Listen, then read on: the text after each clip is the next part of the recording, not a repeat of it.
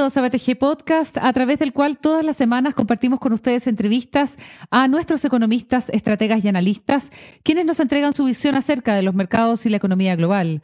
Soy Catalina Edwards y hoy saludamos a César Pérez Novoa, jefe de Equity Research de BTG Pactual. ¿Qué tal, César? Un gusto saludarte. Igualmente, Cata, el gusto es mío. Muchas gracias, César. Y bueno, eh, abocarnos de lleno al tema que hoy día nos convoca y que tiene que ver con el precio del cobre y de otras materias primas también. ¿Estamos o no frente a un super ciclo del precio del cobre? ¿Cuál es tu análisis, César? La respuesta es sí, lo estamos, pero hay condiciones que aún faltan por reunir. Eh, la que se relaciona directamente con una demanda uniforme en muchos sectores industriales a nivel mundial. El día de hoy vemos una demanda fuerte, pero es ejercida principalmente por China. Sin embargo, esperamos que las normas ambientales adoptadas en Occidente, en particular aquellas ligadas a descarbonización, confirmen un sostenido aumento para, para el consumo del cobre. César, ¿cómo proyectas tú la valorización del cobre durante este año y hasta cuánto podría llegar su valor? En los primeros dos meses de 2021 el cobre ha promediado casi 3 dólares 80 la libra y hoy está por encima de los 4 dólares la libra. Para el 2021 debería de promediar 4 dólares con 20 y podríamos ver saltos más allá de los vistos en, en 2011, cuando el cobre alcanzó los 4 dólares 60. Wow, ¿y eso en función de qué, César? ¿Y en qué momento se podría dar? En función directamente con, eh, bueno, dos efectos, ¿no? Un aumento importante en, la demanda mundial y estamos viendo algunos sectores de fabricación eh, que han consistentemente aumentado sus niveles de consumo. Es, podría acelerarse. Por otro lado, también podemos ver un shock de oferta y, y, shocks de oferta eh, pueden ejercerse de cualquier jurisdicción grande Sabemos que en Perú tienen que combatir con la pandemia y claramente ante ese evento podríamos ver una interrupción. En nuestro escenario base eso no está eh, en el precio. César, em, bueno, ya explicábamos ¿no? los principales factores de esta alza, pero en el mercado no hay una sola mirada respecto de si estamos o no frente a un superciclo. Analizado hoy día, ¿cuál es la visión de BTG específicamente sobre esto? A ver, nosotros, nosotros creemos que eh, el alza tiene, tiene tres vectores ¿no? Eh, en el precio. ¿no? Primero son los estímulos fiscales, porque eso es un tema importante.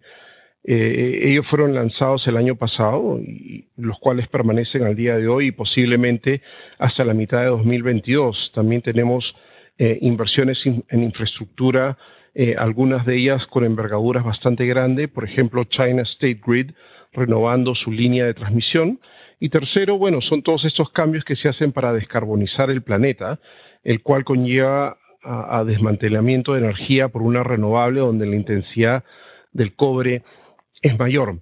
Entonces, todos estos eventos ya confabulan para una alza eh, sostenida, porque son inversiones eh, de mediano y largo plazo. Y yo creo que esto es importante destacar, porque los últimos periodos de inversión importantes en infraestructura eh, se dieron hasta el 2008 con la crisis financiera. Tuvimos un pequeño lapso de inversión de dos años entre el 2010 y el 2011 y de ahí en adelante no hemos tenido inversiones relevantes. ¿ya? Eso es algo que quiero, quiero, quiero destacar. Eh, y por otro lado también tenemos eh, otros factores adicionales que son la fabricación de autos eléctricos. Eso también es una, una segunda ola de, de oportunidad. ¿Cómo impacta este rally alcista en la industria minera y en Chile sobre todo, César? De manera muy positiva. El impacto claramente ha sido, bueno, positivo y evidente en el nivel de exportaciones. Por otro lado, el mayor precio del cobre es bueno para las arcas fiscales y reponer recursos extraídos entregados justamente para, para apoyar eh, eh, con la pandemia. Por otro lado, también esperamos de que el mayor precio acelere las inversiones justamente en la industria y claramente con la infraestructura asociada al desarrollo de, estas nuevas minas. Entonces, el neto es positivo para este país que es minero. Ahora, Hay algunos que plantean un posible déficit de cobre, sobre todo hacia el segundo semestre. ¿Es así? ¿Cuáles son, César, según tu análisis, los principales desafíos que tienen las mineras este año? Un año, además, marcado por la pandemia. Sí, para, para el 2021 nosotros estamos estimando un déficit de 120 mil toneladas, pero quiero destacar que aún vivimos en, pandemia y van a haber jurisdicciones mineras a nivel mundial que podrían verse impactadas. Un regreso a las restricciones, por ejemplo, impuestas en Perú, eh, podría magnificar este déficit. Por otro lado, en Chile hay una serie de negociaciones colectivas que ya se están dando eh, y claramente van a perdurar hasta fines de año. Muchos de ellos involucran eh, operaciones de gran envergadura, por lo que a la misma vez eh, un precio alto del cobre podría generar algún tipo de, fricción con los sindicatos o inflar las, expectativas de, compensación. Entonces, esas son las cosas que vemos Em, eh, para el 2021, lo que podría magnificar justamente lo que te estoy hablando de un déficit de 120 mil toneladas. Eso es algo que quiero destacar como eventos puntuales. Por otro lado, seguimos viviendo con, con, eh, con normas ambientales eh, relativamente exigentes y claramente algún desarrollo de, de, una mina pueda tomar un poco más eh, de lo que era previsible en otros, en otros ciclos, por lo cual la capacidad de respuesta por parte de las mineras pueda ser un poco más lenta. ¿no? Ahora, todo ese cambio podría verse eh, reflejado en un mayor precio del cobre. Estos eh, factores que tú enumeras, César, las negociaciones, el déficit de cobre y otros riesgos, ¿se vislumbran también a futuro en esta industria? Sí, sí. Quiero destacar primero que la industria minera se ha adoptado a, muchos cambios. Cambios. En ese sentido, han, adecuado sus operaciones a, nuevos estándares ambientales, a incluir a las comunidades, entre varios otros, otros hitos. Algo que destacar acá es de que en este ciclo de los commodities, no, no, no solamente el cobre, eh, me refiero a cualquier recurso extractivo, eh, eh, va a ser distinto a ciclos anteriores. ¿Y por qué menciono esto? Porque en los ciclos anteriores no habían una, un grupo de normas ambientales tan exigentes como la que existen al día de hoy. Entonces, por lo tanto, las compañías van a tener que, adecuar tecnología, van a tener que adecuar sus operaciones mineras para traer eh, tecnología de, ciencia ficción, eh, léase inteligencia artificial, léase nuevo equipamiento, eh, va a ser distinto este ciclo a, ciclos anteriores. Va a requerir, como dije antes, mayor tecnología y definitivamente las reglas del juego van a ser distintas, considerando también de que en Chile en particular, pero también en otros países, eh, las normas ambientales son cada día más exigentes. Por ejemplo, desalar, eh, no levantar partícula, transporte eh, sellado para los concentrados, entre otras normas de, inclusive capturas de, emisiones. Entonces, eso es algo muy importante, pero a la misma vez creo que Chile, que ha sido el líder en, en la minería, está fuertemente preparado para poder tener un, cambio de este tipo que ya se está viviendo, ¿no? César, te pregunto también por otras materias primas. El litio también ha tenido un muy buen desempeño este año. ¿Qué factores lo explican? Sí, eso es netamente el desplazamiento de los autos a combustión eh, reemplazados por autos eléctricos.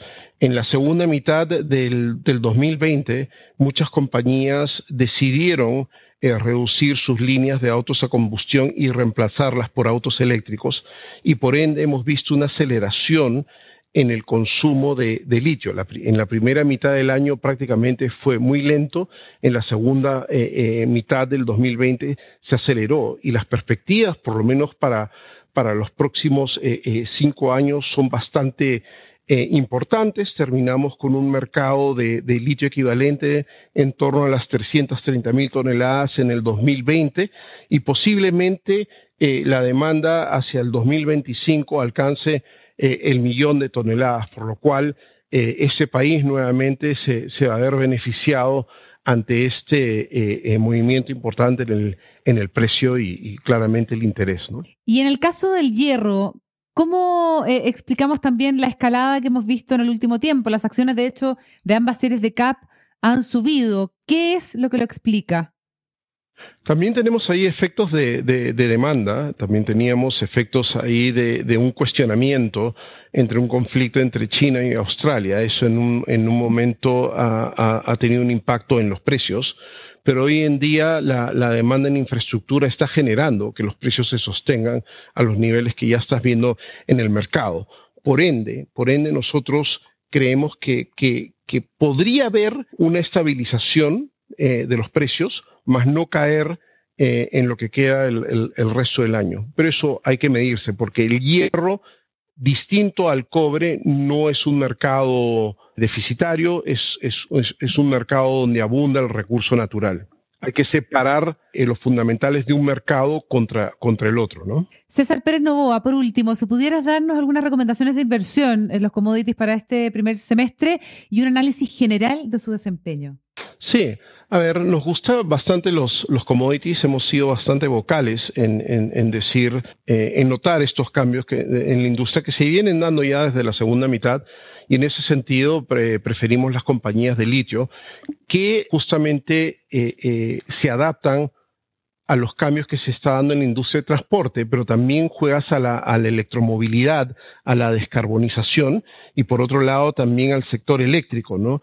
Eh, por ejemplo, en el negocio térmico que se está haciendo, que, se reemplaza en Estados Unidos, estamos viendo eh, las ampliaciones de todos estos proyectos solares que eventualmente van a ser respaldados por baterías. Y ahí juega el litio y SQM un gran rol en, el desarrollo o en, el enlace de, este, de esta visión.